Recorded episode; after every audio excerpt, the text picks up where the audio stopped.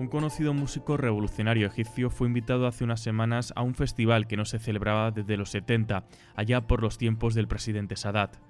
El joven aceptó unir su voz a la de una decena de artistas y cantar a un público selecto, con el hasta hace una semana líder del ejército y ahora candidato presidencial Abdel Fattah al-Sisi ocupando la primera fila. Pero minutos antes de salir al escenario, los escoltas del Palacio Presidencial le pusieron de patitas en la calle. Mohamed Mohsen, como se llama el artista represaliado, nos cuenta que aún no entiende lo que sucedió. No hay razones obvias para que se me prohibiera participar en este concierto, porque fueron ellos los que me invitaron. Lo que pasó en el último minuto fue una sorpresa. Me agarraron, me sacaron del edificio de la ópera y me llevaron a casa.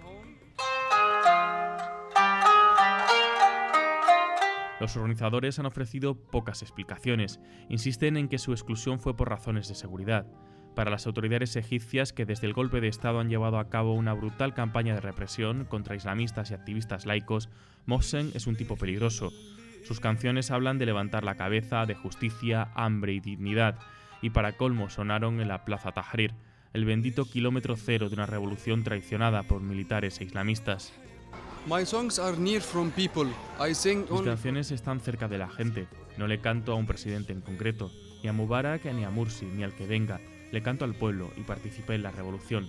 En la plaza Tahrir canté con la gente letras que representan al Egipto auténtico. Represent, you know, the real Egypt.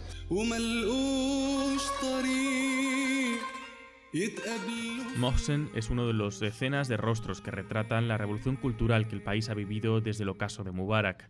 Tres años de revuelta que están en los muros, los transistores o las librerías, y un aire de libertad que ni siquiera puede ahogar el regreso del Estado policial.